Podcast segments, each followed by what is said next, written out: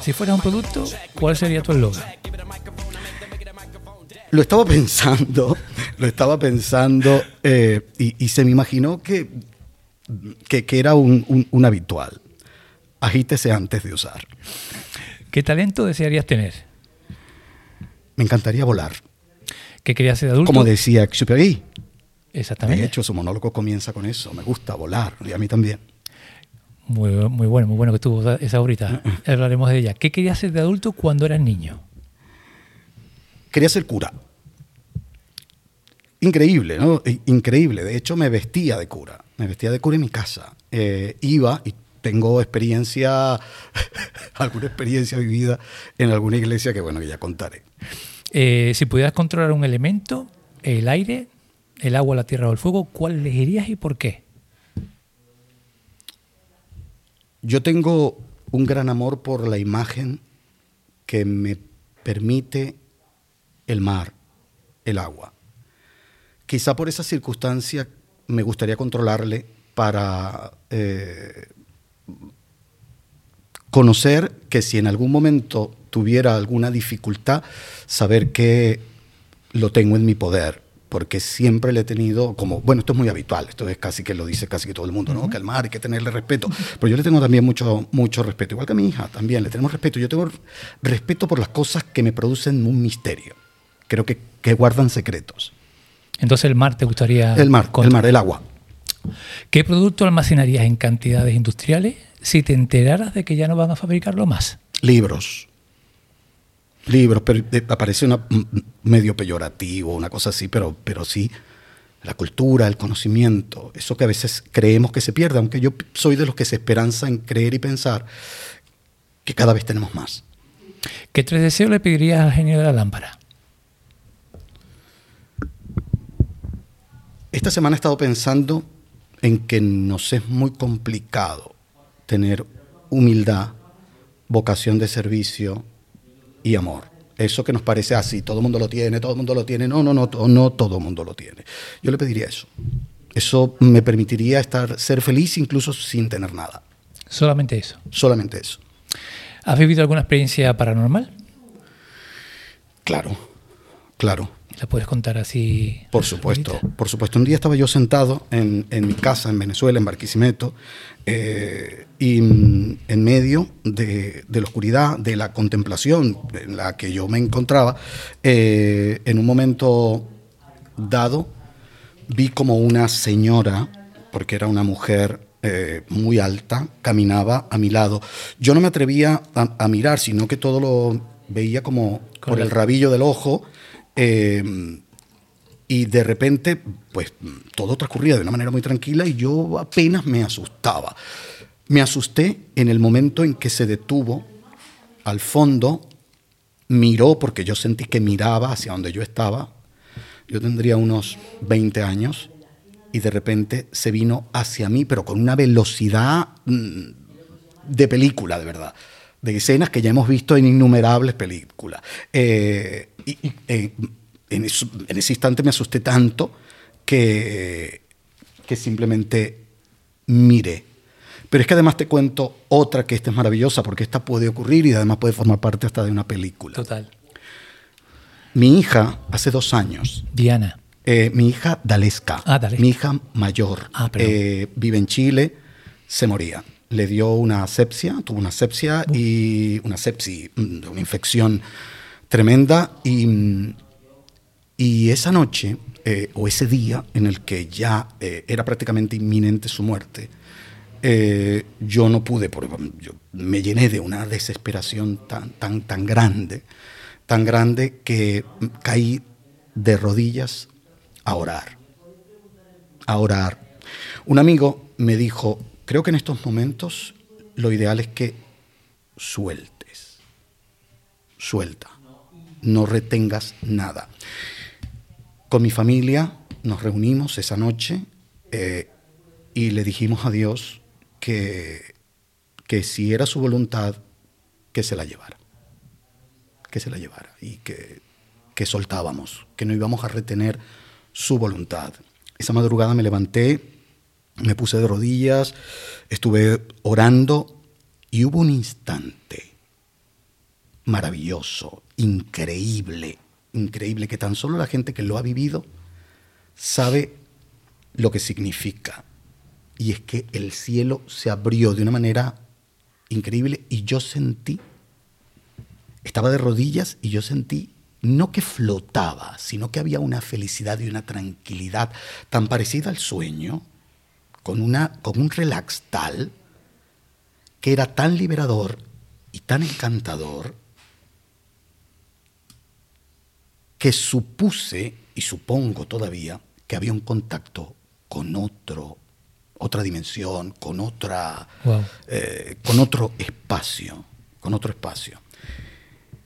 Y yo creo que tuve una relación directa eh, con Dios o, con un espíritu que considero santo, porque a partir de ese momento yo me liberé y mi hija comenzó a sanar. Dalesca es un caso que todavía no se explica eh, los médicos que la atendieron en, en, Chile, porque a partir de ese momento ya comenzó a sanarse. Ella hoy trabaja para una empresa exitosa eh, de Chile, ella también es exitosa. Eh, de tal manera que yo creo que es la experiencia eh, que he tenido cercana a lo espiritual, a eso que tú preguntas inclusive, más cercana, más conmovedora en mi vida, pero más gratificante también. Y que marca, marca de por vida. Tiene que marcar. ¿Crees en las casualidades o las causalidades? Yo creo que las dos cosas existen. Eh, yo creo que existe lo casual, esas cosas que, que, te encuentras, eh, que son una especie de oximorones en la vida. Eh, y mm, hay causalidades también, pero la causalidad creo que la puedo entender a partir de una búsqueda. O sea, hay una causa y un efecto a partir de un deseo. Entonces, creo que funciona un poco así. entiendo que lo causal es a partir de una meta que te has propuesto, de unos objetivos propuestos y que es un reto que te planteas y que lo puedes eh, en, encontrar. Hace pocos días escuchaba un, podcast de Tonia Costa, la, actriz canaria, que precisamente hablaba sobre la causa, no exactamente sobre lo casual o sobre la causalidad, sino sobre el hecho de que si los sueños se cumplen. Y ella decía, hombre, los, los sueños no es que se cumplan, los sueños se persiguen y se curran. Y yo creo que lo causal tiene mucho de esto también. ¿La felicidad es algo que se busca o algo que se encuentra? Que se curra. La felicidad hay que currársela y hay que creérsela. Además, eh, yo no creo que nada exista. Mm, las cosas pueden tener una atracción espiritual y tú puedes estar conectado con ellas, pero no puedes estar conectado desde la bulia, ni desde el aburrimiento, ni desde la espera en un sofá. Hay que activarlo. el espíritu se activa. Eh, y, todo lo que se produce a partir de esa activación, que tiene mucho que ver con el principio que te decía, con el principio del amor, del, del servicio, de la cercanía y de la humildad, humildad perdón, a partir de eso, pues eh, creo que todas las cosas confluyen y entre esas cosas está la felicidad, hay que curársela también. ¿Qué es lo que te pone más nervioso en esta sociedad en la que vivimos? Preguntas sencillas esto. Sí, sí, sí, sí, ya veo, ya veo. ¿Qué es lo que me pone? A mí muy pocas cosas me ponen nervioso. Te digo, mm, yo termino aceptando las cosas como vienen.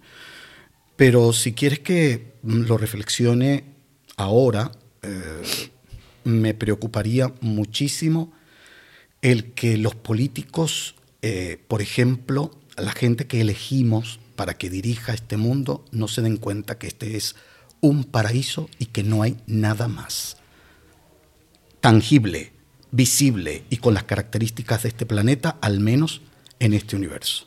Eh, al entender eso, cuando yo veo que hablan de una manera descabellada sobre expoliar la, tierra, o que no lo dicen, lo dicen con otras palabras, en, las cuales eh, todos nos vemos como inmiscuidos eh, y, engañados, eh, me pone nervioso el pensar que llegamos a un punto en el que ya no importa absolutamente nada y en el, como lo han contado, y en el, como lo han contado en algunas películas, que se dé el hecho, inclusive, de, de pensar incluso en una máquina que pueda solamente soportar las vidas de cuatro o cinco o treinta y cinco políticos o veinte políticos de, de mucha pasta, mm, poniendo a riesgo el hermoso planeta que tenemos.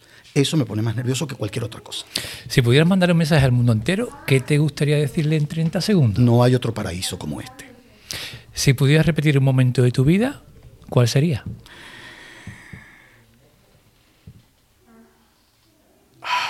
Me encantaría...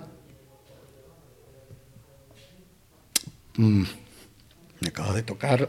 Me encantaría volver a abrazar a mi papá. Me encantaría volver a abrazarlo. No tuve una relación muy buena con mi padre. eh, fue una relación bastante... mm, eh, mi padre era alcohólico, ludópata. eh, y mm, nunca tuvimos una relación cercana. Sí tuvimos peleas muy fuertes. Pero recuerdo que en ocasiones en las que eh, quizá horadaba mm, lo que yo hacía, su corazón eh, solía decirme cosas muy bonitas. Eh, mm, pero nunca, nunca nos dijimos eh, el te amo, el te quiero. Él mostraba orgullo. Eh, no, no me, nunca me, nos dijimos todas esas cosas. Y podrás creer él siempre, él era diabético y siempre hablaba de la muerte. Sea, la muerte era algo cercano, algo que estaba a su alrededor. Eh, algo que siempre mm, invocaba. Y el día que le tocó morir, que lo sabía, porque yo creo que la gente incluso presiente estos instantes, eh, le dijo a mi hermana mayor, fíjate, yo he pasado mi vida, lo habrá dicho con otras palabras porque era un poquito, eh, muchísimo más coloquial, pero dijo, mira, yo he pasado mi vida invocando a la muerte. He vivido siempre llamándola. Y ahora que me estoy muriendo, no me quiero morir. Y en ese instante, eh, mi hermana me llamó y habíamos cuadrado una, una llamada de todos los hermanos y yo me preparé eh, para, para precisamente eh, hablarle y decirle, quiero que sepas que a pesar de todo lo que hemos vivido en casa, eh, ha sido un padre que nunca se marchó, que siempre estuvo ahí y que a pesar de las miserias que las podemos tener todos y todas, aunque yo siento que, que yo he tenido ya una relación con él en lo espiritual, eh, no obstante me hubiese encantado decirlo, decirle esto que te estoy diciendo, a pesar de todas esas cosas, no pasa nada, como tú dices, Pisha, no pasa nada, no ha pasado nada, comenzamos de cero y nos amamos. Y no pude hacerlo porque él murió horas después, eh, pero sí se lo dije, se lo he dicho muchas veces y lo vivo diciendo y tanto que ahora lo recuerdo y, y- y, eh, echo de menos no habérselo dicho en este plano. Pues yo creo que lo está escuchando ahora. Ah, pues estupendo, estupendo. Si, la ge- si, si- si tenemos esa posibilidad de oír, de, de que eh, lo que pueda esperarnos en el más allá nos permita abrir ventanitas y escuchar lo que ocurre abajo, pues genial, que lo escuche. Si pudiera darte un capricho ahora mismo, ¿cuál sería? Viajar. Me encantaría viajar a visitar a mi hija en, en Chile.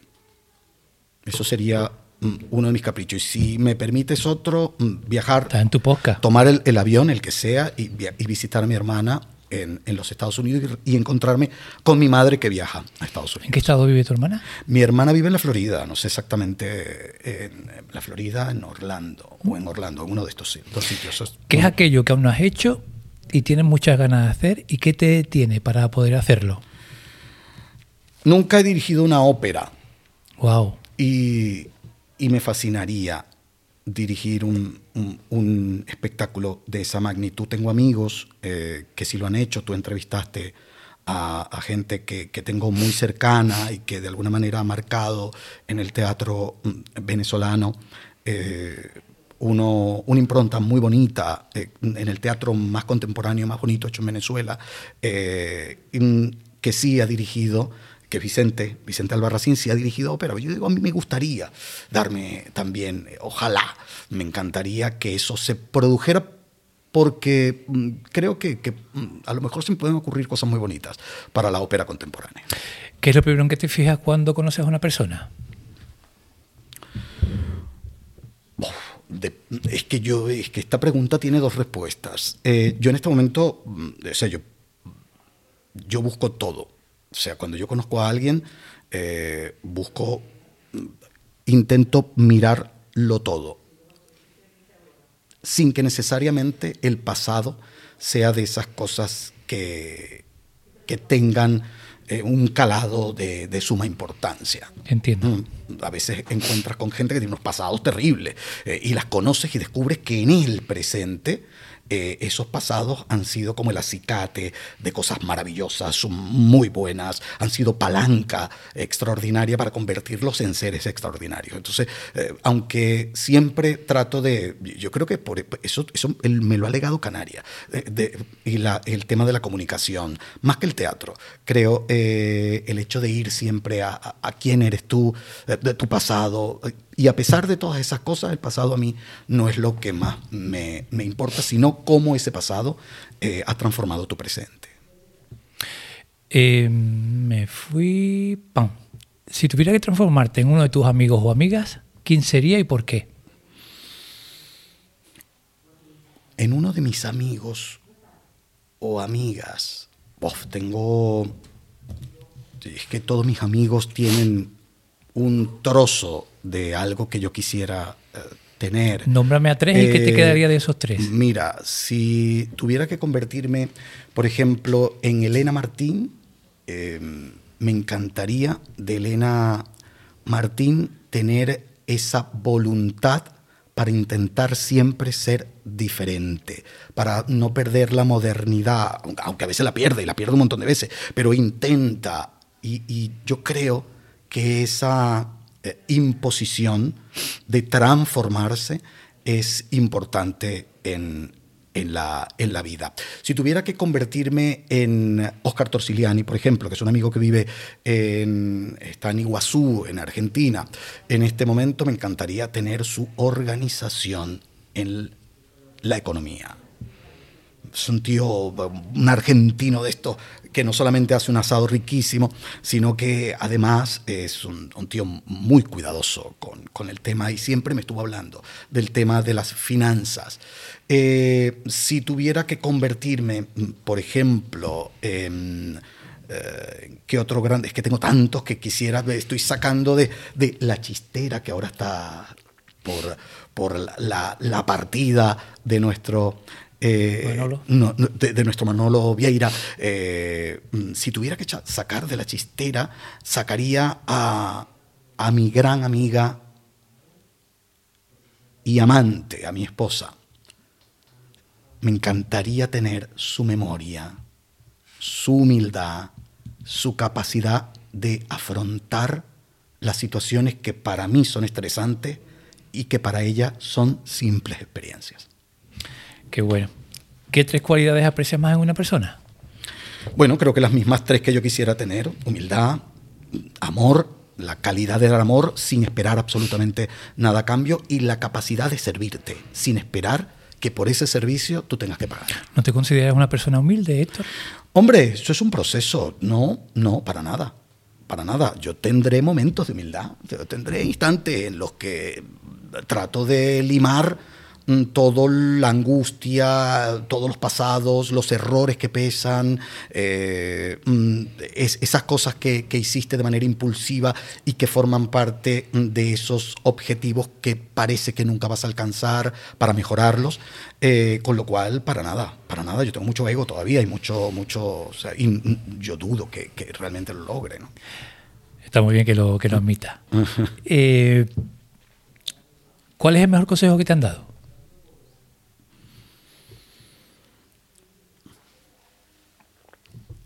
El mejor consejo que me han dado, que yo no sé si es el, mejor, es el que recuerdo a lo mejor eh, ahora, es mm, eh, para no convertirme en sal, tira para adelante, tira para adelante, tira para adelante, no mires atrás. Normalmente cuando hago esta siguiente pregunta, mm. se lo hago a invitados que no me conocen y le anuncio diciendo, aunque no me conozca de nada, mm. tú y yo ya nos conocemos un poquitín. ¿Qué consejo me darías tú a mí? Yo creo que el mismo.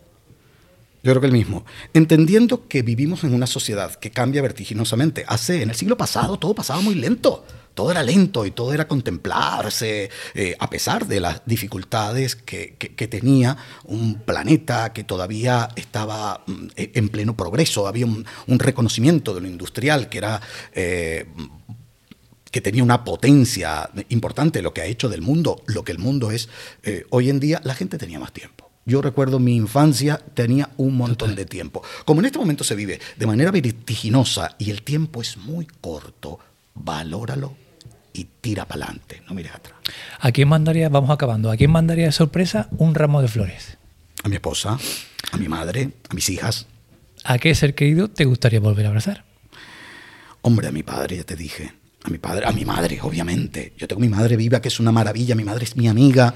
Mi madre es una mujer con una inteligencia estupenda, no porque sea mi madre, porque aquí todo el mundo habla de su madre. Pero claro, en el caso de la mía, mi madre es una negra eh, maravillosa, una negra del Caribe, eh, que, se enamoró de Canarias, vino a Canarias y se enamoró de cada rincón de, Canarias. Abrazarla a ella, con lo cual eh, no es una dificultad, porque mi madre te está abrazando constantemente, es una, es una delicia, volver al vientre. Y ya por último, ¿de qué te sientes más agradecido en la vida? Mira, esto, esto, esto es una frase que pudiera ser como una frase hecha, que para nada es singular, eh, porque todas las madres y los padres solemos decirla, pero yo creo que me siento muy satisfecho de, los hijos. Cada uno me enseña, yo vengo de, un matrimonio eh, que, como tú comprenderás, eh, no se la llevaban muy bien de un padre que aunque estaba ausente, estaba presente porque nunca se fue de la casa y posteriormente un poco todos los hermanos tenemos un poco parte eh, en esa historia, pillamos como un poquito de ese ADN, aunque lo hemos ido desprendiendo. Eh, en la vida, eso que yo te hablaba del pasado, de tal manera que una de las cosas que a mí me hacen sentir sumamente orgulloso es eh, de cada una de las experiencias que he vivido con mis hijos. Mis dos hijos forman parte de un matrimonio con una mujer maravillosa, extraordinaria, de la que me divorcié porque el que no serviera yo. Em, y luego tengo una hija hermosísima eh, que formó parte de una historia de amor muy bonita mm, también. Y luego tengo una hija también maravillosa y extraordinaria con la mujer que me acompaña, mi amiga, mi amante que me acompaña. Y cada uno de estos pilares que yo he levantado, eh, con ayuda de estas extraordinarias mujeres, eh, me enseñan muchísimas cosas todos los días. Pues hasta aquí este quiz inicial, así que 3, 2, 1, intro.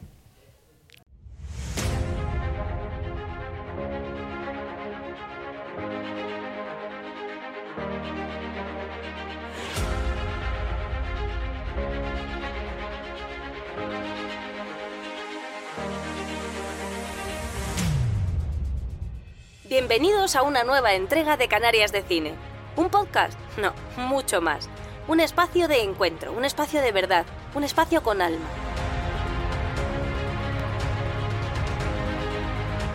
Profesionales del mundo del cine, de la música, del arte, del entretenimiento, hacen un alto en el camino y paran en esta casa, la casa de Francisco Torrea, que por unos minutos será también la suya.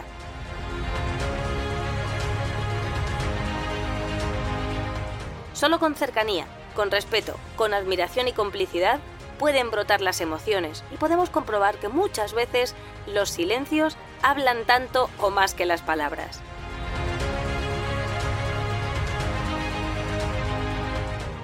Ven, pasa, acomódate, disfruta. Aquí comienza Canarias de Cine.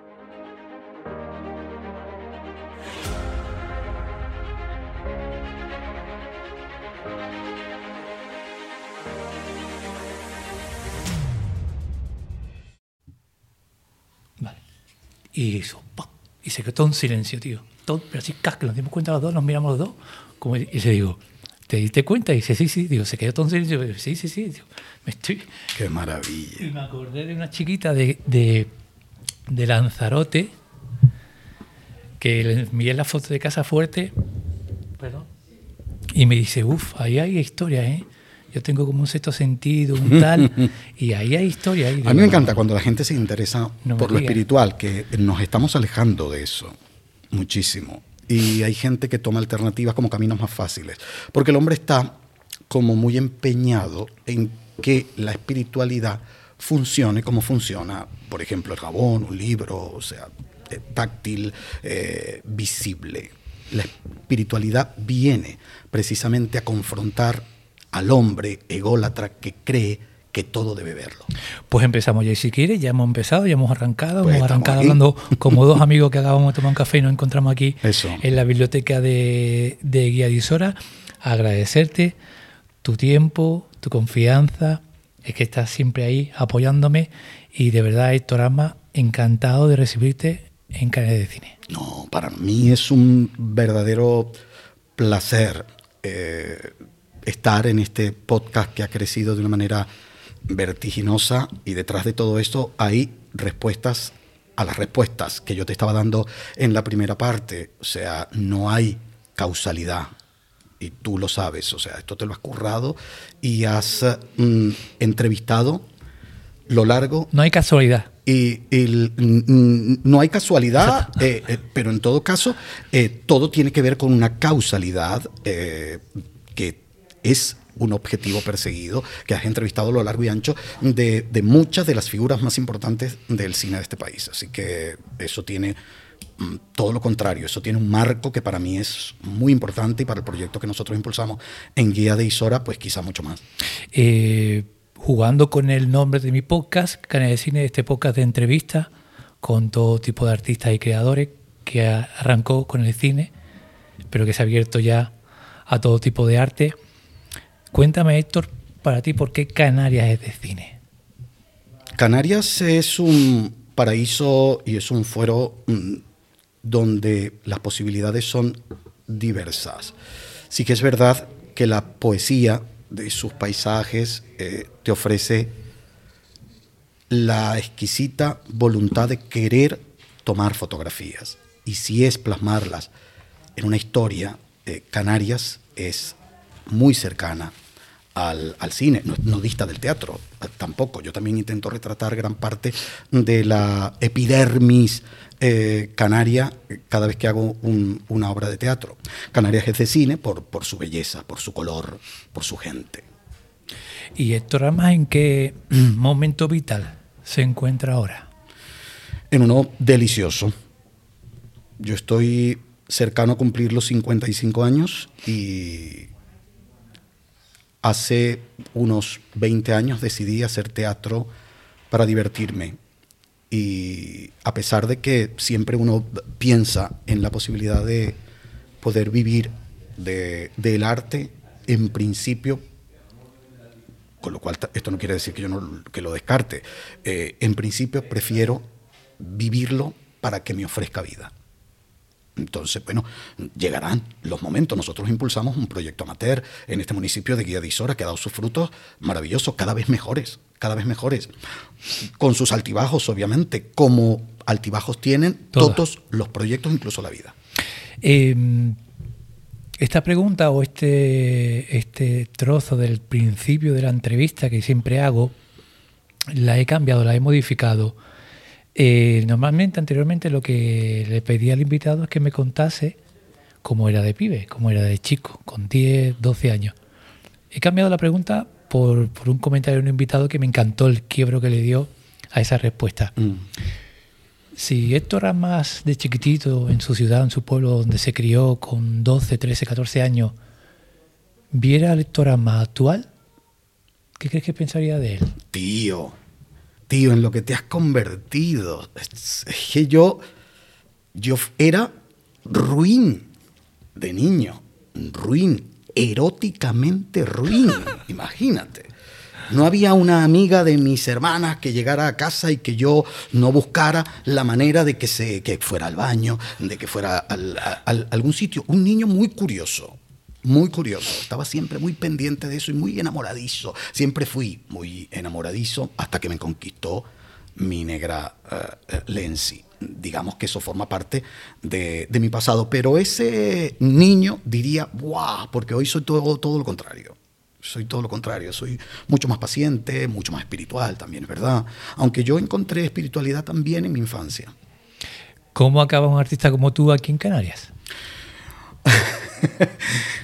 Venía a Sevilla, era mi, era mi digamos, mi destino. Eh, con una idea en la cabeza de estudiar animación sociocultural, eh, amparado por varias instituciones del Estado Lara en Barquisimeto, Venezuela, eh, que pues apostaban porque yo estudiara animación sociocultural y me vine a Madrid. En Madrid me di cuenta que aquello no era tan sencillo, de tal manera que comencé a buscarme la vida en cualquier otra cosa. Antes de subirme al avión, mi hermana Arelis, a quien amo, bueno, yo amo muchísimo a, mis hermanas, tengo cuatro hermanas maravillosas, em, perdón, tengo tres hermanas y un hermano, cuidado a mi hermano Hilder, em, metió en una chaqueta que yo tenía un número de teléfono de uno de sus novios. Dijo, mira, en las Islas Canarias está Glenn eh, y él mm, yo creo que puedo atenderte ante cualquier vicisitud, ante cualquier situación. Estaba en Madrid y en Madrid me quedé sin nada. Me quedé sin nada. Me quedé sin dinero, no encontraba trabajo, no tenía documentación eh, para trabajar en este, en este país. Y de una manera vivía en un hostal en el centro de Madrid y en un momento dado eh, recordé que mi hermana me había dado ese teléfono de un sitio que había visto en un cuadro de una de mis compañeras de la primaria en la escuela. Ella era canaria y yo veía un volcán en su casa, en un cuadro inmenso, pero que para nada sabía dónde estaba. Ella me decía, pero eso es Tenerife, eso es Tenerife, pero yo, Tenerife, Tenerife, para mí era cualquier cosa, ¿no? Era de como ver el Fujiyama. O sea, para mí era cualquier cosa. Mira por dónde, mira por dónde, Glenn después de mucho insistir en llamarle, cogió el teléfono y lo primero que me dijo, ¿dónde estás? Yo digo, no, mira, estoy en Madrid, estoy aquí en, Madrid, que me vine con intención de hacer un curso y, tal. Me dice, no, no, no, no, vente a mi casa, vente a mi casa, que yo tengo casa, tengo coche y tengo trabajo para ti. Wow. Imagínate tú eso. Imagínate, y para mí era como, como realmente un ángel que me estaba diciendo, mira, eh, aquí está tu futuro. Y así fue. Yo llegué a Canarias, era la Canaria de la construcción, era la Canaria eh, que comenzaba a erigir edificios y casas a, Tutiplén, donde las empresas de la construcción mm, pues se ponían eh, los pantalones con sendos proyectos y llegué aquí trabajando en la construcción. Estuve cuatro años trabajando en la construcción. ¿Cuántos años llevas ya aquí en, en, España, en Canarias, ¿cuántos años llevas en total? Mira, yo soy muy malo, eh, trabajo con temas matemáticos, pero así, eh, eh, para contarte, yo llegué aquí en el 99. Vale, entonces yo llevo 27, o sea, llevo para 28, yo llevo 25, pues tú 26 años. Sí. Y de los cuales, de los cuales pasé una cantidad importante de ellos eh, la primera vez que yo visité Canarias, porque yo antes venía y me volvía a Venezuela y venía y estaba, eh, digamos que sería en el 2002, 2003 que ya yo me quedé eh, viviendo aquí constantemente.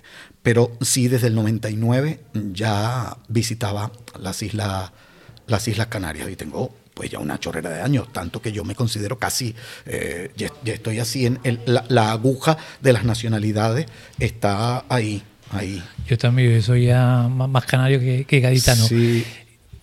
Em, te quiero preguntar, amigo, ¿cómo vive un venezolano la situación de su país desde la distancia?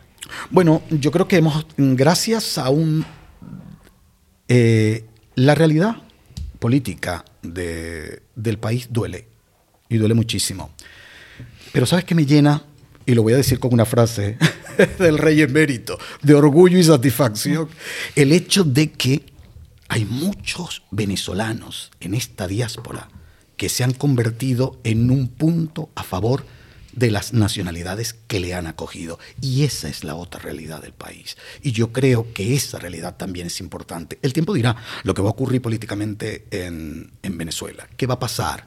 En, este país, un país que por cierto se sigue levantando todos los días, hay venezolanos que se levantan todos los días a levantar el país, hay artistas eh, que se levantan artistas, actores de teatro, por ejemplo, que no tienen ninguna relación eh, eh, con, la, con la realidad ni con los conceptos propios de la política venezolana, que se levantan todos los días muy seriamente a hacer un teatro comprometido, un teatro serio. O sea que lo que pueda estar ocurriendo en Venezuela ya veremos.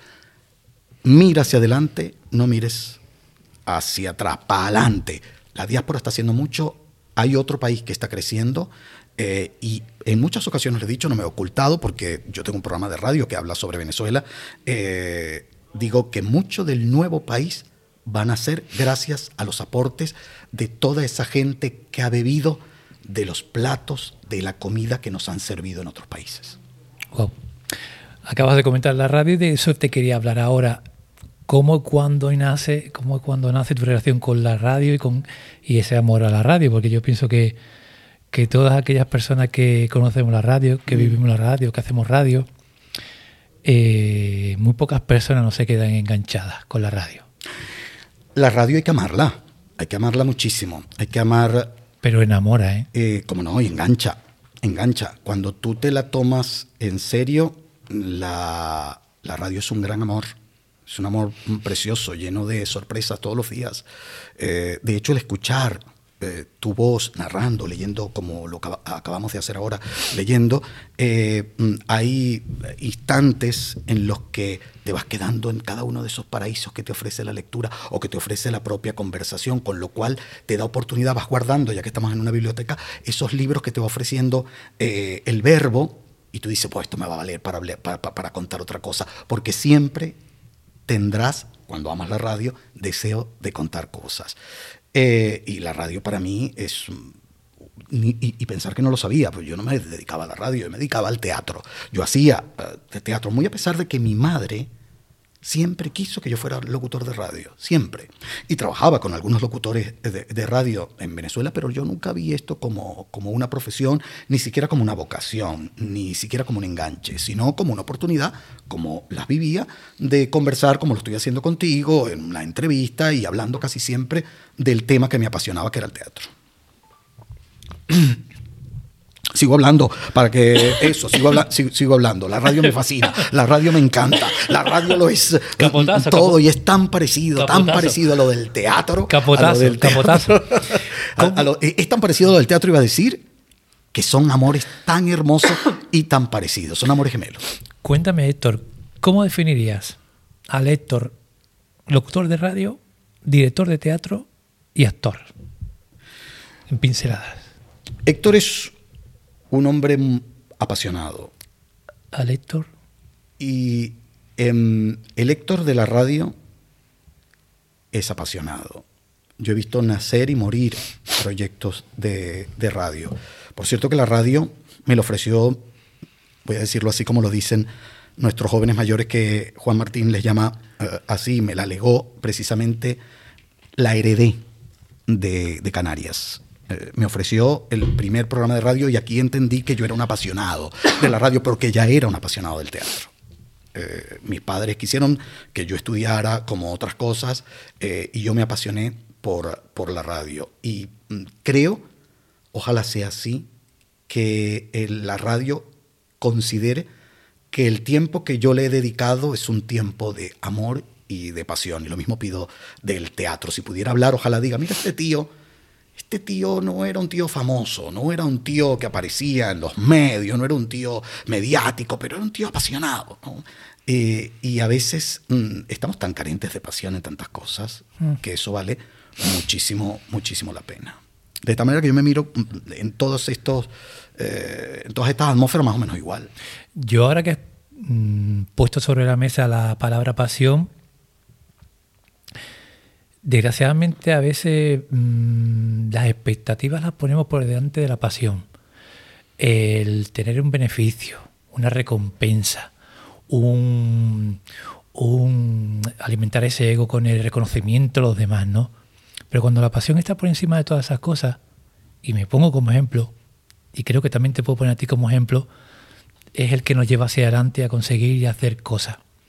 Porque nuestra lista de prioridades es otra no es ni ganar mucha pasta, ni tener reconocimiento que nos come la oreja constantemente y que qué bueno eres, qué bueno eres, ni nada de esas cosas superficiales. Impera en nosotros la pasión.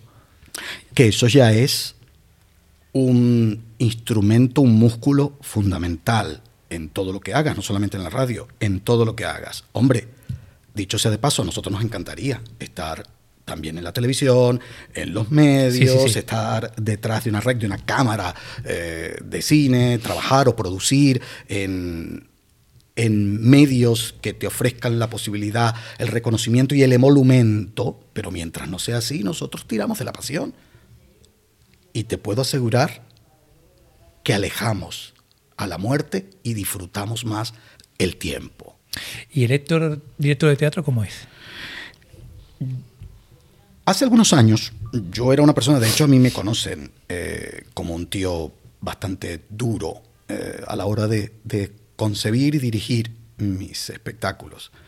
Eh, porque yo no sé si sea algún agua que me pueda faltar en algún momento, pero no concibo el desastre, no concibo el desorden, no concibo que las cosas no encajen, no encajen. Y fui, fui Em, muy duro con alguna actriz o algún actor. Y cuanto más cuando se trata de actores amateur, porque si son actores profesionales, igual están ya bastante curaditos en, salud, ¿no? Eh, pero cuando es un actor amateur que, está constantemente bebiendo de una fuente porque simple y llanamente tiene pasión por ella, o porque le gusta, o porque curiosea a ver qué ocurre, eh, eso duele más. Y mm, lo he hecho lo he hecho.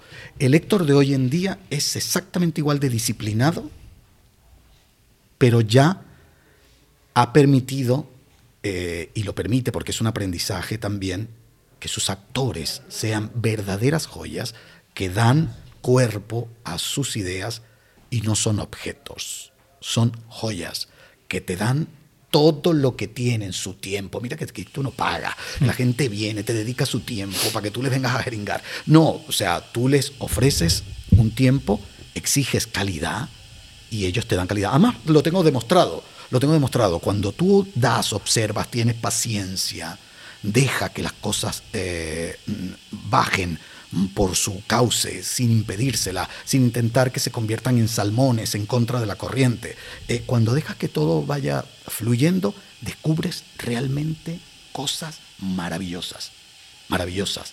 Y es que la energía del teatro, esto que nos pasó y que nos pasa en este momento, comienza de una manera increíble a fluir como quien abre o quita hmm. de una veta, de una montaña, una piedra y fluye el agua.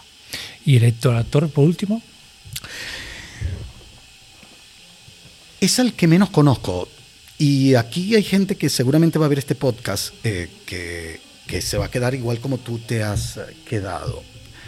Porque en un momento dado, eh, Héctor Armas, mm, yo comencé desde muy niño a hacer teatro, eh, con un director al que quiero muchísimo, Oscar Cortés, eh, que forma parte ahora de la Compañía Nacional de Teatro de, Venezuela.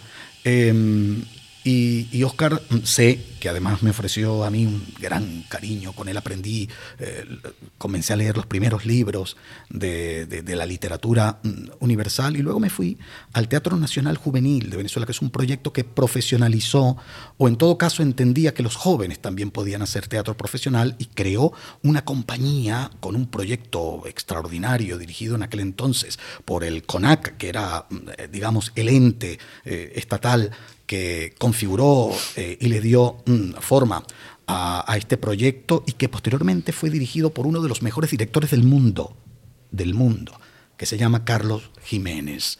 Eh, mm, en este proyecto mm, tuve ocasión de, de vérmela con un Héctor que yo no esperaba, porque hay ciertas cosas que tú debes recibir en tu casa. En tu casa debes llevar las herramientas para afrontar a una sociedad que te confronta diariamente. Yo tuve que viajar de mi nido y de mi casa, de mi nido donde se me consideraba un actor potente y con mucho futuro, a una ciudad donde habían muchos sector armas, hmm. muchos sector buscando eh, su posibilidad. Y a pesar de que yo pude eh, entrar en el marco de este proyecto, sí que es verdad que hubo, apareció otra parte que yo no conocía de mí, que era el Héctor que debía ser independiente, eh, el Héctor que debía confrontar las realidades que vivía cada día y el Héctor que debía hacer valer su talento. Y quizá ahí me quedé un poco corto. Eso hizo que yo me comenzara a conformar como director de teatro. Entonces volví eh, después de salir este, de este, proyecto, volví a, Barquisimeto, que es mi ciudad natal, eh, conformé un proyecto que sigue existiendo, que se llama Acto Teatro, y comenzamos a hacer mm, pues teatro mm, profesional en el que al 100% yo no actuaba. Así que es verdad que hay algunos títulos que son actuados por mí, pero donde yo comencé como a, a, apartarme de esa perspectiva. De hecho, cuando yo vengo a Canarias casi que pierdo el, el norte teatral oh. eh, y decido prácticamente dedicarme a otras cosas. O sea, y, ya no hacer más teatro hasta que me rescata en Canarias un director al que le tengo muchísimo cariño, a Román Denis, que creó una agrupación en Guía de Isora que se llamaba el Teatro, de, el, agrupación de actores de Guía de Isora. Fue y me buscó en la radio, ya yo hacía radio, me buscó en la radio, cómo vas a abandonar, que ven para aquí, ven para allá.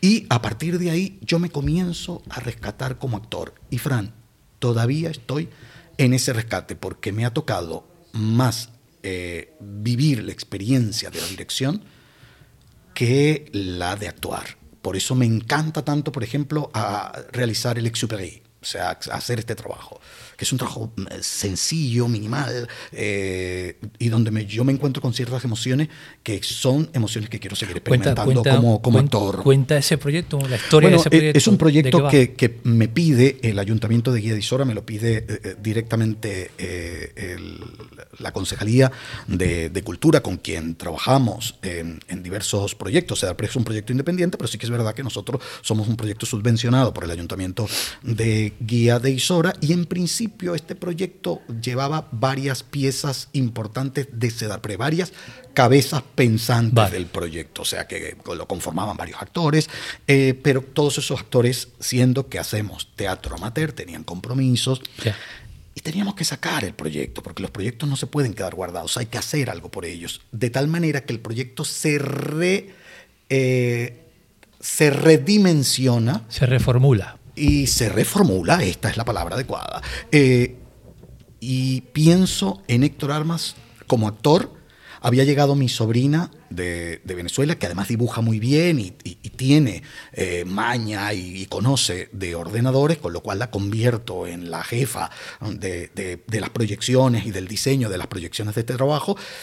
Y no me quedaba sino Lenzi, mi compañera, para que hiciera toda la música y mientras yo me encargaba del resto, del decorado, vestuario, conceptos estéticos, muy a pesar de que ellas estuvieron en cada uno de los ensayos que hicimos. Exupéry gira en torno, no necesariamente del Principito, que es esta novela extraordinaria que va escribiendo Antoine de Saint-Exupéry durante tanto tiempo que acuna en su cerebro, sino que además a mí me parecía tan interesante la vida de este tío la vida de un, de, un, hombre con un ego es, especial, de un tío que logró tener cargos sumamente importantes, que no fue tan, y que fue un niño grande también, que amaba volar, pero que también tenía un carácter eh, eh, increíble. ¿no? Entonces, eh, de hecho, hay un momento en la obra donde él discute con su gran amor, con la escritora Consuelo Suncín, o sea que discute con ella y vemos verdadero monstruo saliendo de la boca de Antoine, eh, eh, de, Antoine Saint-Exupéry, eh, con lo cual se pudiera dibujar un poco ese personaje que nosotros teníamos como muy idealizado y que para nada era así, también tenía su carácter, que también recordaba un pasado donde el padre es inexistente por diversas causas, donde su madre también desaparece, donde se quedan al cuidado de una nodriza, etcétera, etcétera. Y bueno, hemos conseguido construir un trabajo que creo que, dignifica la biografía de este hombre y que creo que desde una óptica teatral es bonito. Antes de enfilar el bloque final o la parte final, complétame esta frase, amigo. El teatro no puede desaparecer por... Uf, me has pillado. Me has pillado. El teatro no puede desaparecer. Porque. ¿De quién es la frase? No, no, no, es una frase. Ah, para, para completarla. ah, pensé que me decías que alguien lo había dicho. Perdona, perdona. Eh, que bueno, pero, pero, seguramente alguien lo habrá dicho, porque no es extraña esta frase. El teatro no puede desaparecer porque es una manera hermosísima de confrontar, de concebir, de perseguir y de amar la vida. Siguiente frase. El arte y la cultura es el esfuerzo incesante por... por encontrar un hombre nuevo, un hombre que se entienda a sí mismo antes de pensar en entender a los demás, de perseguir un mundo mucho mejor que ya lo tenemos, que no necesita ningún tipo de transformación ni de cambio, que el mundo ya está eh, conformado, que es un paraíso maravilloso, la Tierra es un paraíso maravilloso, sus constelaciones, todo lo que tiene. Lo que necesita es que el hombre entienda que vive en un paraíso y que vivamos sin más, con tranquilidad, con apenas, con todo lo que nos da, con todo lo que produce este planeta. Y eso lo da la cultura, la cultura, la información, la formación cultural. Y la última, ser actor hoy en día supone un gran trabajo que está lleno de paciencia. Habría que comenzar con la pasión, eso que hablábamos antes, entender primero que lo que se va a vivir, se va a vivir para felicidad, para concebir la felicidad, para perseguir y construir eh, la felicidad y que venga el dinero si va a venir y la fama que venga si va a venir. El actor se hace con muchísimo trabajo y dedicación. Es muy necesario en la sociedad actual, los actores y las actrices. Bueno, amigo, pues yo sé la trayectoria que tienes en el teatro desde hace años y sé el, tremendo proyecto que te vincula a, Guía de Isora. Eh, cuéntame cómo nace Sedarpre y, y, bueno, qué supone ese proyecto en tu vida. Sedarpre es un tentáculo cultural que nace a partir de un proyecto precioso que existe en el municipio de Guiadisora. ¿Qué significa CEDAR precisamente? Lo sé, pero... Ya te lo voy a decir. Ah, te lo voy a decir que nace a partir de un trabajo, de trabajos diversos que hacemos eh, en la Asociación de Mujeres Gizoranas Arcoiris, que sigue existiendo, que lo dirige Mari Carmen. Mari Carmen está con nosotros en ese proyecto, pero es necesario abrirse. Eh, porque, porque pasan, por diferentes circunstancias eh, era necesario mm, abrirse y creamos que es un nombre muy pomposo, pero fue porque el proyecto tenía un nombre, eh, se iba a llamar originalmente Crearte, pero ya existía este, este grupo, de tal manera que tuvimos que buscarnos otro nombre deprisa y corriendo para darle forma al, proyecto y para darle, eh, digamos, figura legal, y tuvimos que inventarnos un nombre que era bastante complicado que alguien lo tuviera, y era CEDARPRE, que es el Centro para el Desarrollo de las Artes y la prensa en Guía de Isora. De la prensa porque originalmente el proyecto fue creado por Juan Martín, que era director de la radio en Guía de Isora, de Radio Isora, en este, en este municipio. Entonces lo creamos con él, luego él deja la presidencia, la asumo yo, aunque yo siempre dirigí los trabajos, produje radio también y siempre dirigí los proyectos de teatro. Digamos que a partir de ahí Sedarpre se ha convertido en la agrupación de teatro amateur de eh, Guía de Isora y una, mm, supongo que una más, de, pero no de manera eh, que nos desconecte con la belleza del teatro y la dedicación de las tantas que existen a lo largo y ancho de la isla de Tenerife y de las Islas Canarias. CEDARPRE es un proyecto que da frutos cada año, da frutos preciosos, trabajamos muchísimo, cada vez, eh, en estos días estábamos viendo una película proyectada en una pantalla que tiene nuestra eh, asociación y decía una de las miembros, decía, em, decía, hostia, cómo hemos cambiado. O sea, las primeras películas nosotros las veíamos en el la televisión de, de, Elena y ahora estamos viendo esta película en nuestra propia pantalla con nuestro propio proyector. De tal manera que hasta ese nivel ha llegado este proyecto que nos los hemos currado, escribimos los proyectos, pero además nos hemos ganado premios. Ya ganábamos premios con eh, Arcoiris, eh, hicimos una versión estupenda con Arcoiris de la casa de Bernarda Alba y luego mm, pues ya hemos ganado con cada una de nuestras obras, con nuestra versión feminista de Cenicienta hemos eh, ganado premio, hemos ganado premio con Sudor de Luto, que es un homenaje maravilloso al Gabo Gabriel García Márquez. Nos acabamos de ganar ahora todos los premios o los premios más importantes de la muestra de teatro amateur, la más importante quizá que se hace, una de las más importantes que se hace en Canarias, que es eh, la de El Sausal, el festival. Correcto Sausal, nos acabamos de ganar el premio del público, que es una cosa bastante complicada, ¿no? De ganar, que el público se enamore de, de tu espectáculo, pero además nos hemos ganado el, lo que se llama el Sauce de Oro, que es el premio más importante, mm, que un poco galardona eh, y reconoce el trabajo de, de, las agrupaciones de teatro de, de, de, Tenerife o las que se presentan en este, en este festival y nos la hemos ganado con una versión experimental de Yerma, Federico García Lorca, que tiene un duende increíble y que nunca nos ha dejado mal. O sea, aparece de una manera vertiginosa, maravillosa. De hecho, nosotros lo tenemos. Hay un actor que interpreta a García Lorca o al menos hace un coqueteo con esa imagen para que tenga presencia en el, en el montaje. Y ha quedado un montaje de Yerma, este poema que habla no solamente de esa mujer que no puede parir, sino de un planeta y de un país que les cuesta parir cierta, ciertas cosas, de esa España que le tocaba incluso afrontar un, parto después de una guerra civil eh, y que le costaba quizá afrontar lo que vendría después de eso. Habla Yerma y bueno, nos hemos ganado los premios con este trabajo y ahora estamos imbuidos en un corto que queremos hacer, en un, porque el, el proyecto no solamente nos permite hacer teatro, eh, literatura, eh, sino que también nos atrevemos con el cine, ya hemos participado, de hecho tuve la gran dicha de, de actuar delante de, de, Eduardo Galeano, ¿no? el grande de la literatura eh, latinoamericana, que, que, que, lo trajo precisamente este festival maravilloso, que honra con esa camiseta y que acaba de culminar aquí en el municipio. Yo estoy honrando al proyecto, ya, que va, ya, que vamos de panfleto, ya que vamos de panfletarios, pues aquí estoy.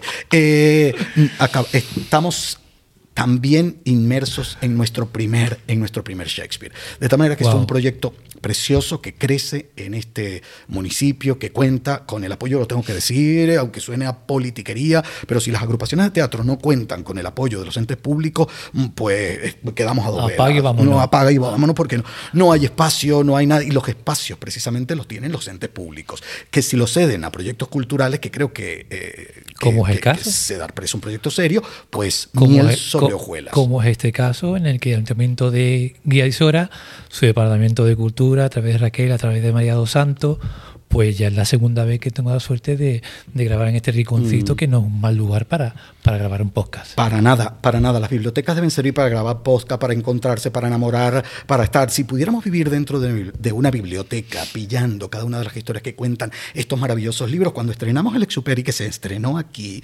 nosotros eh, decíamos, qué mejor telón para este espectáculo porque el espectáculo no tenía telón de fondo y el telón de fondo era quedó bien la grabación ¿no? todos estos libros. Tienes una grabación nos has no, hecho las cosas como son. Nos hizo Canarias de Cine una grabación realmente eh, maravillosa eh, extraordinaria. Yo tengo que agradecer a, a este ayuntamiento mmm, y a cada una de las figuras que ha tenido el departamento, eh, la Concejalía de Cultura, porque todas han apoyado este proyecto, cada una de las mujeres que han sido primeras espadas en esos, eh, durante todos estos años, eh, han creído en este proyecto, lo han apoyado eh, y yo me siento honrado, feliz y bendecido por ello.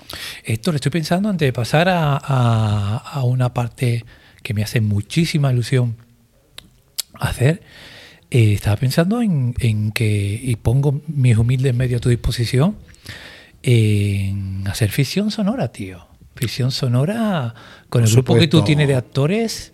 Mmm, buscar supuesto. un texto bueno. o crear un texto estaría muy, muy chulo. Vi, vi, vi, te estaba escuchando, pero también estaba imaginando, ¿sabes cómo van nuestras sí. cabezas que, creativas, no?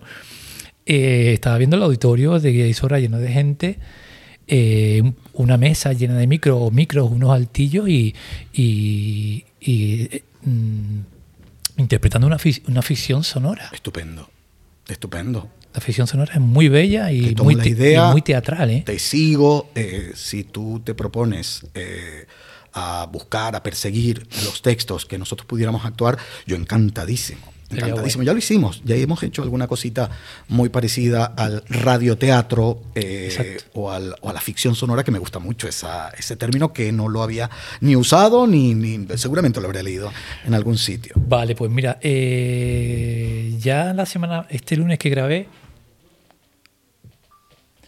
eh, empecé a hacerlo, ¿no? Y es como hacerte un ébole. Tú sabes que Jordi Herbole en su programa en el que hacía en la sexta, pues a invitados, políticos, actores, tal, iba con su iPad y le enseñaba vídeos, ¿no? Pues yo normalmente lo que hacía antes es poner audio saludo y ahora he empezado a poner vídeo saludo. Entonces te tengo tres vídeo saludos para ti. Tres personas que han aceptado mi propuesta, eh, han aguantado mi asalto, mi poca vergüenza y mi molestia, porque yo siempre digo que es molestar, y que te quieren saludar. Ah, pues muy bien, estupendo. Son tres. Pues muy bien. Espero que salga bien, que lo escuches bien y simplemente creo que tienes que darle vídeo 1 y ya supuestamente tiene que saltar. Si quieres le doy yo. A ver. ñoño, oye, que... A ver, a ver, a ver, a ver, que me puso medio nervioso. A ver. Hola, aquí Viviana Segade desde Praga. Quisiera hacerle llegar unas palabras a, a Héctor Armas, a mi querido amigo. Eh, sabes muy bien cuánto te quiero, cuánto te admiro, cuánto te respeto como director, como poetista, como actor, como creador incansable, siempre curioso, siempre investigando, siempre creando cosas nuevas.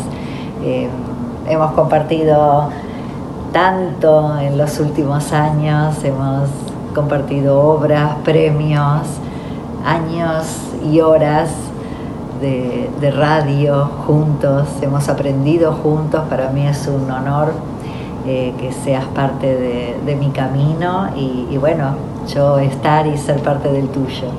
Eh, realmente es eh, maravilloso. Quería hacerte una pregunta. Ahí va. ¿Qué siente un director como vos al dirigir o trabajar con una actriz como yo? No, no, no, no, no, es una broma, es una broma. Esa no era la pregunta, no. La pregunta real es, em, partiendo de la base de que todo director, todo actor eh, le cuesta eh, elegir una obra que haya dirigido, que haya actuado, porque son como nuestros hijos, ¿verdad? Entonces, eh, a todas le ponemos nuestro corazón, le dejamos una parte nuestra, así que es muy difícil a la hora de elegir.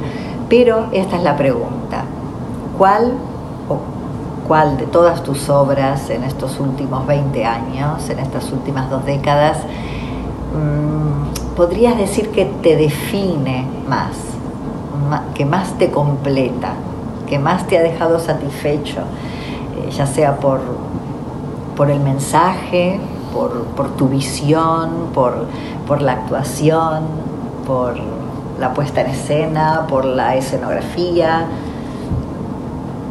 por lo que quisieras dejar plasmado, ¿cuál de todas tus obras y creaciones que has hecho en los últimos 20 años es la que más te define como Héctor Armas? También Viviana Segave, excelente, excelente actriz, eh, buena amiga, hemos tenido encuentros y desencuentros también, no te creas. Eh, yo también, ¿eh? Sí. Yo también. pues yo no soy nada fácil. Entonces, que yo también, que hemos sido compañeros de, Ah, es verdad, es verdad. Que, yo he bailado con ella unos cuantos añitos. ¿Cómo no? ¿Cómo no? Que me lo contaste tú, me lo contó ella, pero alguien me lo contó. ¿Los dos? Pero, o seguramente los dos. Hombre, para una madre ningún hijo es feo. Ah. Eh, Viviana, eh, a mí me costaría, aunque mm, sí que es verdad que si yo tuviera que quedarme con espectáculos que, mm, donde me he arriesgado más, me quedaría con tres.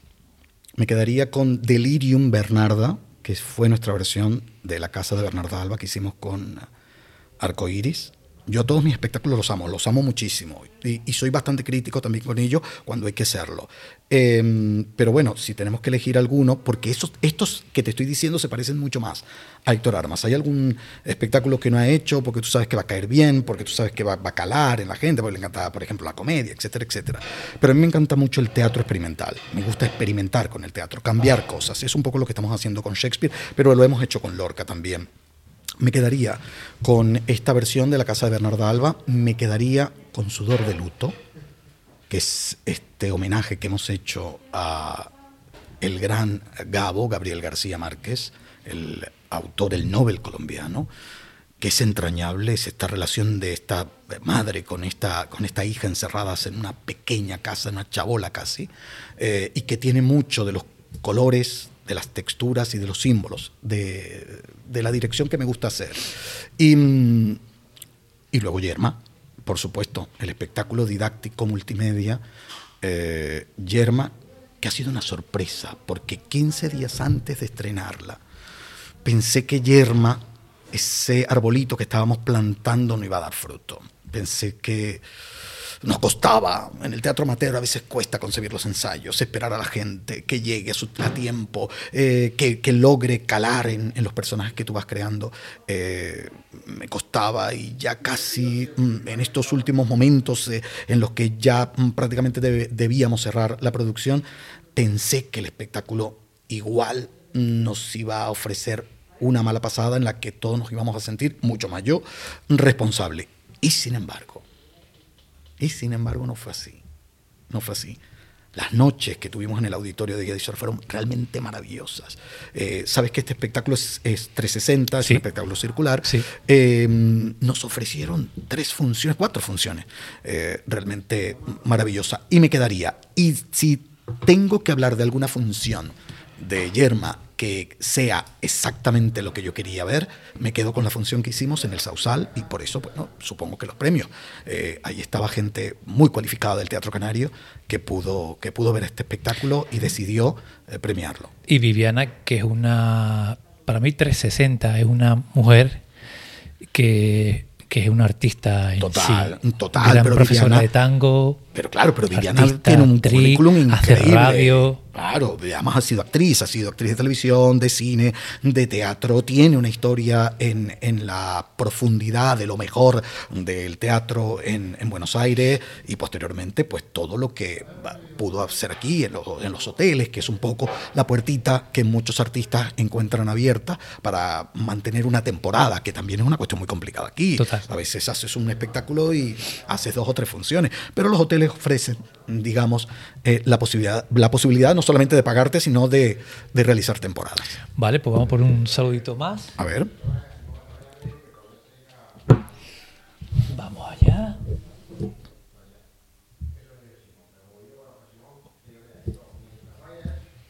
Hola Héctor, ¿cómo estás? Aquí Vicente Albarracín desde Miami, eh, tu compatriota venezolano y colega teatrero, que quiero aprovechar esta oportunidad que me da Frank de meterme un momento en tu entrevista porque yo tengo que darte las gracias. Pues. Tú le hablaste a Frank de mi proyecto en redes sociales de consejos no solicitados. Él empezó a ver mi contenido, me escribió, yo empecé a ver el de él.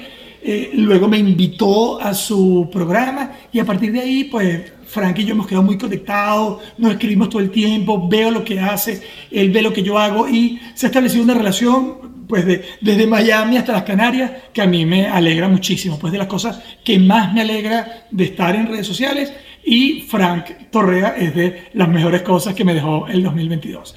Así que muchísimas gracias Héctor y también te quería felicitar porque he visto todo el trabajo que has hecho y que estás haciendo por el teatro en las Canarias y eso súper loable, te felicito y te deseo todo el éxito del mundo. Y gracias Frank por permitirme una vez más estar un segundo en tu maravilloso podcast. Frank, perdón, se me olvidó lo de la pregunta, disculpa por favor, pero mi pregunta la tenía bien clara y es, em, ¿cuál ha sido el reto más difícil que ha debido enfrentar para emprender en el teatro de las Canarias? Pues? De, de tantos retos que habrá tenido, ¿cuál habrá sido el más difícil? Esa era mi pregunta. Vicente Albarracín, que es un, te decía, menos mal que no se me olvidó, eh, ha sido de los pilares jóvenes más importantes que tiene el teatro, aunque él viva eh, fuera de, Venezuela, sigue siendo, tiene muchos amigos, afectos, adeptos, gente que, le sigue, eh, pero él también ha dado mucho, es muy inteligente y sus puestas en escena son experimentales, vertiginosas, estupendas, es un eh, director del que yo quisiera seguir aprendiendo. Lástima que hace mucho tiempo que no veo su espectáculo porque está dedicado a la televisión, entonces, eh, pues no ha tenido oportunidad, yo no sé, a lo mejor la propia realidad norteamericana pues le ha impedido poder hacer posible su dirección, pero como director de teatro realmente es de los mejores que, que conozco. Mira, una de las cosas más complicadas para un director, salvo que te llame una compañía y que ya vengas con, laureles, es eh, acercarse a una cultura eh, que, que, igual a veces sientes que no te espera eh, o que no te espera para que tú te conviertas en director de nada. Entonces, a mí al principio me costó entrar en, algún, en alguna atmósfera por la característica no de venezolano, sino porque a lo mejor esa, esa eh, digamos, esa, ese talón de Aquiles seguramente me lo estaba poniendo, poniendo yo. De tal manera que me, yo decidí acercarme a la cultura canaria, conocer su música, conocer su literatura, conocer su pintura, eh, el entorno, por ejemplo, de un maravilloso como Martín González en el municipio de, de Guía conocer su, su pintura, conocer a sus artistas, valorar el trabajo de sus artistas, conocer su gente, participar antes que dirigir, participar, proponerme yo de primero para realizar cualquier tipo de actividad que fuera un punto a favor de mejorar cualquier tipo de condición o de acercar la cultura a nuestra gente, convertirme primero en un vecino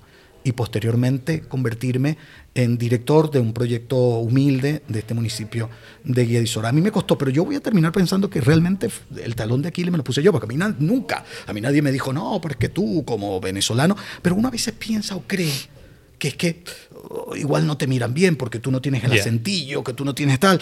Eh, pero mm, no tiene nada que ver con la realidad. No tiene nada que ver con la realidad, pero a mí eso fue una de las cosas que más, más me costó porque lo otro desde el punto de vista estético, aquí no estamos en la escala de Milano, no estamos dirigiendo ni estamos en el Metropolitan, eh, no es precisamente un tema que para, para mm, incluso pensar en hablar de la estética, de los, mis ideas, de mis estudios, investigaciones, para nada, porque las señoras humildes que conforman los elencos, eh, y los jóvenes también que conforman los elencos de mis obras de teatro, son gente que está abierta a recibir y te admiran y te quieren incluso en muchas ocasiones con lo que vengas. Otra cosa es que nosotros vengamos con sorpresa y que esa gente quede encantada. Pues nada, un saludo para mi amigo Vicente. Vamos por ese... Besos, Vicente. Abrazos también.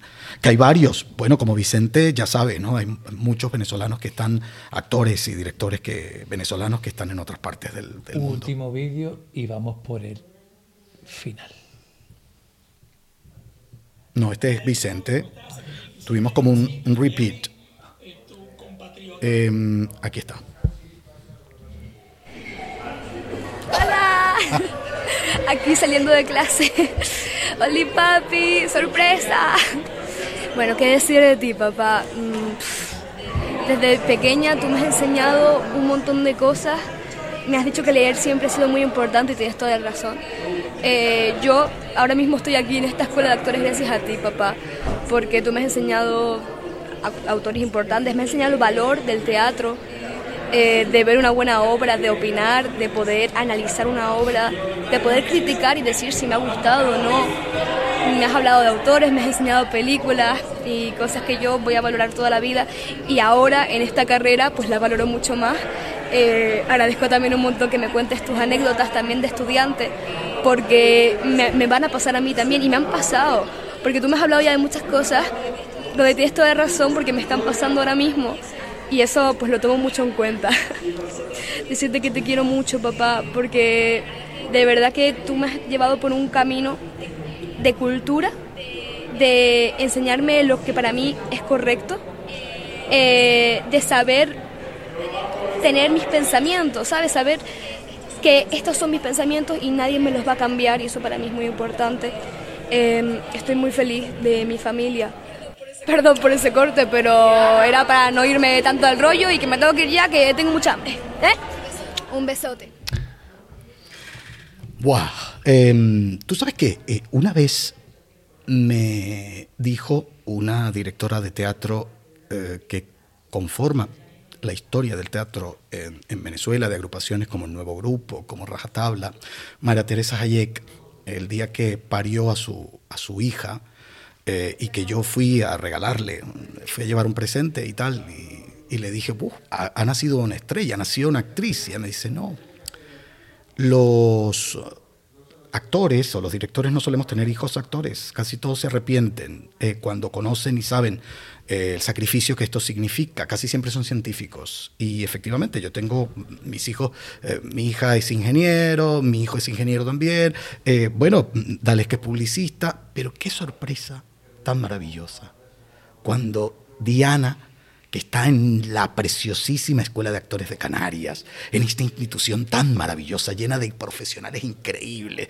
eh, decide ser actriz. Pero además decide ser actriz muchísimo mejor que lo que pudimos haber sido nosotros. Ella bebe de, los mejores libros, está bebiendo de las mejores fuentes, tiene los mejores recursos. Eh, y que decida ser actriz, eh, para mí es una, una, gran felicidad pero no solamente por el hecho de, que pudiera ser una buena eh, actriz o una actriz reconocida, sino porque, por un lado, echa por tierra lo que María Teresa Hayek, decía, eh, sino que... Es la ascensión que confirma la regla. Exactamente, sino que, por otro lado, uno sabe que lo bebido en, en casa tiende, por eso es importante lo que los hijos beben en casa, lo que los hijos maman, como se dice aquí en Canarias. Ah, qué melón. Eh, qué tema. ¿Me entiendes? Hmm. Entonces, eh, eh, yo digo, ¡guau! ¿Cómo esta niña decidió ser actriz? Algunos dicen, bueno, pero que hijo de gatos casa razón. No, no, no, no, no, no, no.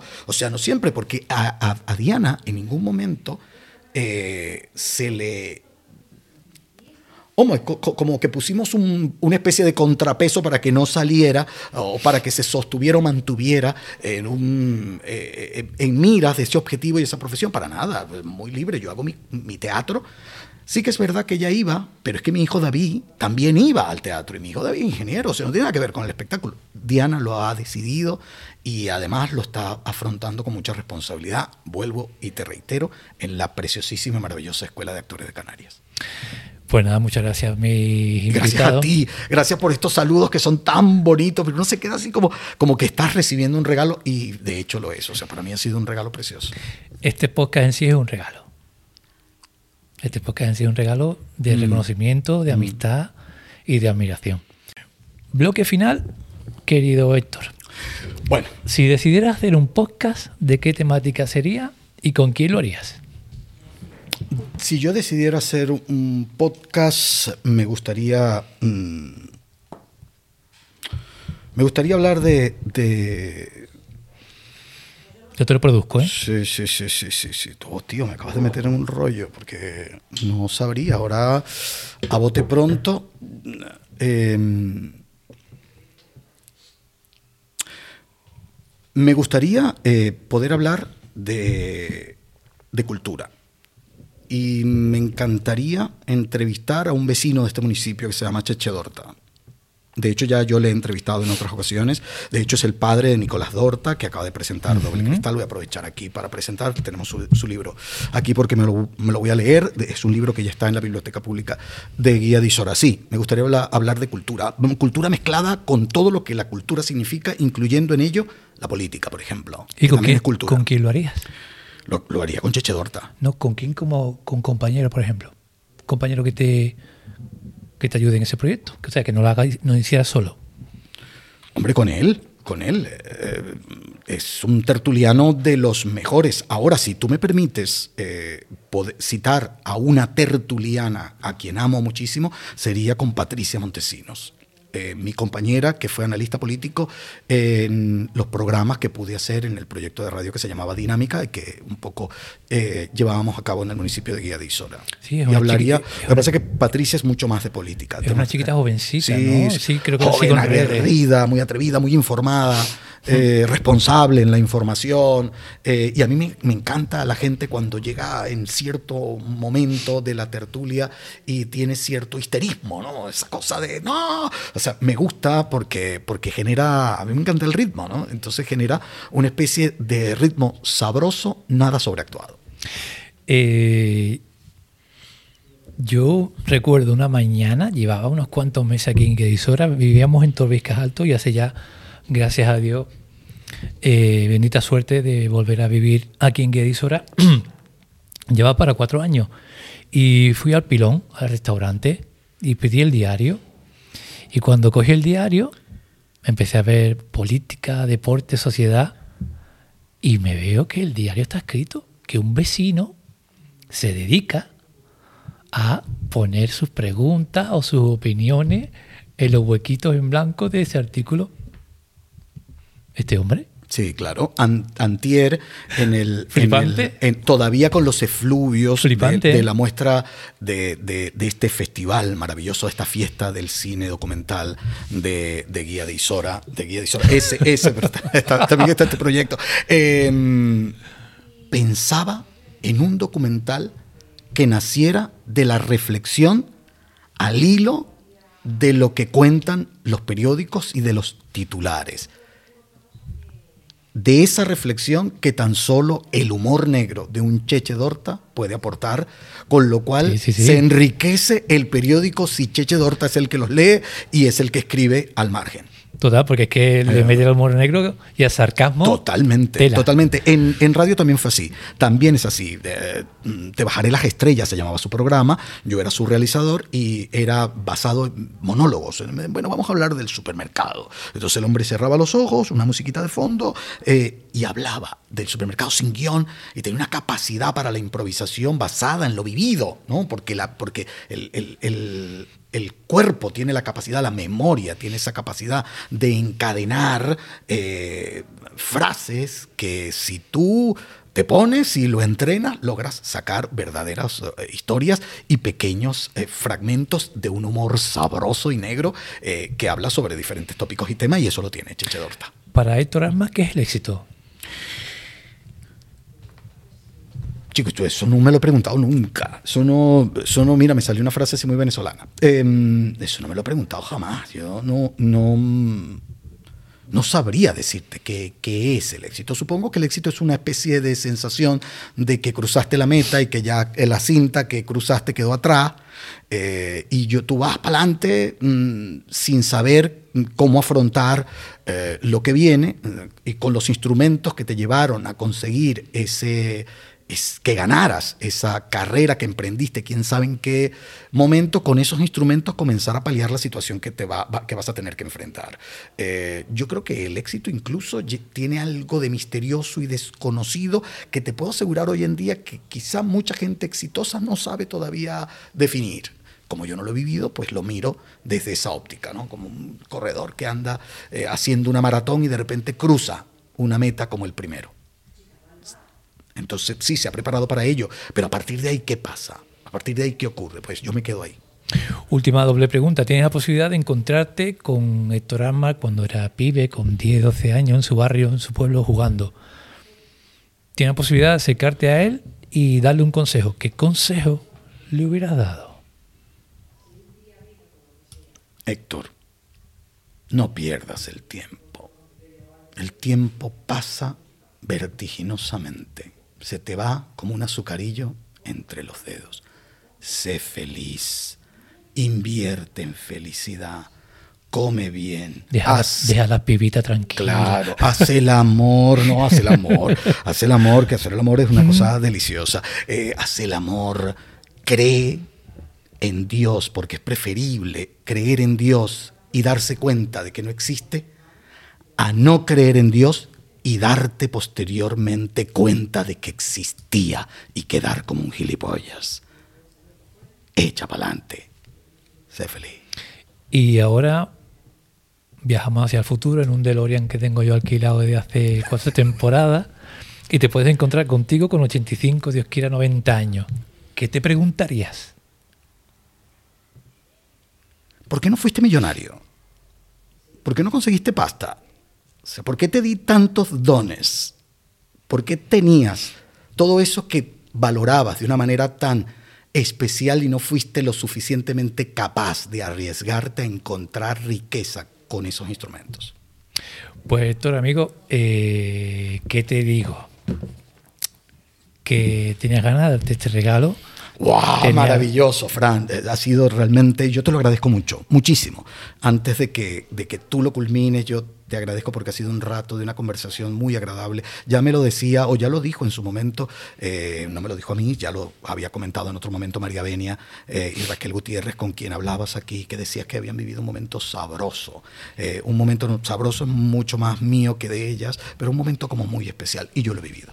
Pues me alegro porque al fin y al cabo de eso se trata este, este podcast. Está claro que, que, la... Mm, lo especial que es tener al invitado cara a cara no lo tiene, evidentemente, una pantalla de ordenador, ¿no? Y tenía ganas de, hacerte este regalo, de tener este encuentro que lo llevamos aplazando hace tiempo, pero yo pienso que se ha dado cuando se tiene que dar. A veces uno imagina, idealiza las cosas o las intenta cuadrar, no salen, pero porque a veces tiene que salir en el momento especial. Yo creo que sea se ha producido en un momento en el que igual ya nos conocemos de un cierto tiempo, tú me conoces, yo me conozco, tenemos amistad, nos seguimos ayudando y apoyando el uno, el uno al otro y al fin y al cabo eh, Canales de Cine, este podcast de entrevista con todo tipo de artistas es mi forma de eh, agradecer en forma de entrevista todo el trabajo y el apoyo a la cultura que hace desde tu asociación, eh, con tus charlas, mm, con tu verte caminar por el pueblo que conoces a miles de vecinos y siempre estás apoyando a los vecinos y hablando a los vecinos. Y al fin y al cabo es eso, es un regalo de agradecimiento a este podcast en el cual te doy pie, eh, doy pie a la gente también a que te conozca de una manera más íntima y más personal. Así que, que nada, que sepas que las puertas de este podcast abiertas de par en par para cada vez que quieras. Fran, querido, muchísimas, muchísimas gracias. Eh, has entrevistado a tanta gente, me ha sorprendido tu capacidad de producir este podcast, porque sé que detrás de este trabajo que tú muestras eh, a través de ese canal de, YouTube eh, y a través de redes sociales hay un esfuerzo. No solamente hay una pasión, sino que hay un esfuerzo, no solamente extender todos estos instrumentos que nos están grabando, sino encontrar la información y, emocionar como emocionas con, esto, con estas píldoras y de estos saludos eh, tan bonitos. Larga vida a Canarias de Cine, a este podcast y ojalá podamos eh, escuchar este podcast en, en, nuestras grandes cadenas de, radio. Eh, incluso en la cadena seria, que está coqueteando con este, con este tono, de, eh, con este color, eh, los, los, micros. Así que larga vida a este proyecto. Muchísimas gracias. A ti, pues nada, señores y señores, hasta que esta entrega de Cadena de Cine, cuídense.